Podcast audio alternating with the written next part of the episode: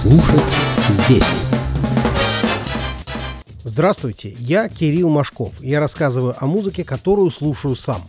Сегодняшний подкаст посвящен новому альбому, который выпустил на московском джазовом лейбле Art Beat Music пианист Дмитрий Илугдин – это всего второй альбом в сольной дискографии музыканта, но назвать Дмитрия начинающим или малоопытным джазменом не повернется язык.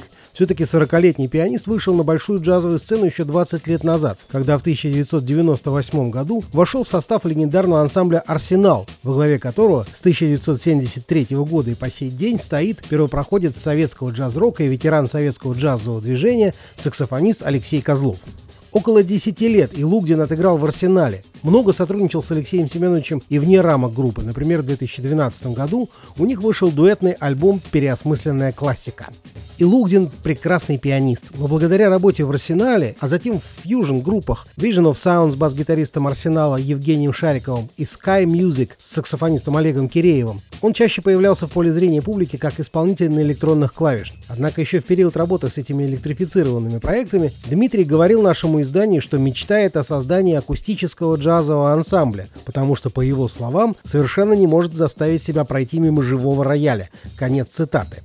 В 2012 вышел первый сольный альбом Дмитрия Илугдина именно как джазового пианиста, исполнителя на акустическом рояле «Никитский бульвар», Правда, на альбоме звучали и электронные клавишные, и записан он был в формате не акустического ансамбля, а трио с бас-гитарой. Но впоследствии Илугин в концертной работе сфокусировался на акустическом трио – фортепиано, контрабас, ударные. И этот ансамблевый формат стал для Дмитрия основным на следующие пять лет, в течение которых он набирал материал для второй сольной работы, на этот раз строго акустической. Этот диск был записан и сведен с 24 по 26 июля 2017 года в одной из лучших звукозаписывающих студий российской столицы – тон-студии концерна «Мосфильм». Материал альбома несколько лет нарабатывался в ходе концертной деятельности акустического трио Илугдина, в которое входит также контрабасист Виктор Шестак и барабанщик Петр Ившин.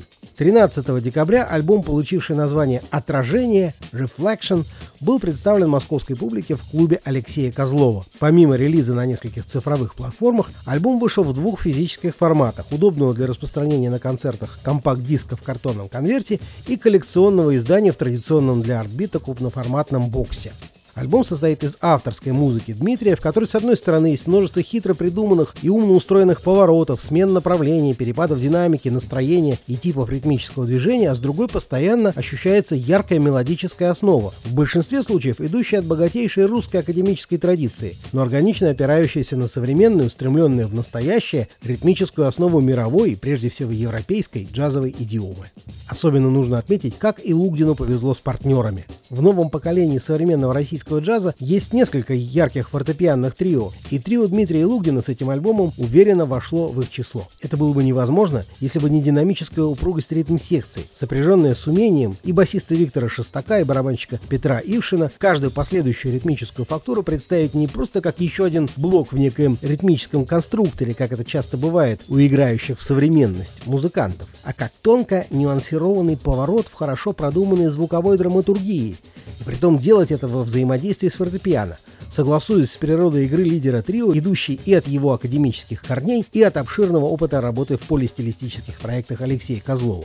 Для знакомства с новой работой Дмитрия Лугдина, которая уже представлена нашим изданием в ежемесячном чарте сообщества джазовых изданий европейских джаз-медиа, я выбрал первый трек альбома, который получил интересное название. По-русски он озаглавлен «Непостоянство», а вот по-английски на обложке альбома написано «Transformability», то есть превращаемость, преобразуемость, способность к изменениям.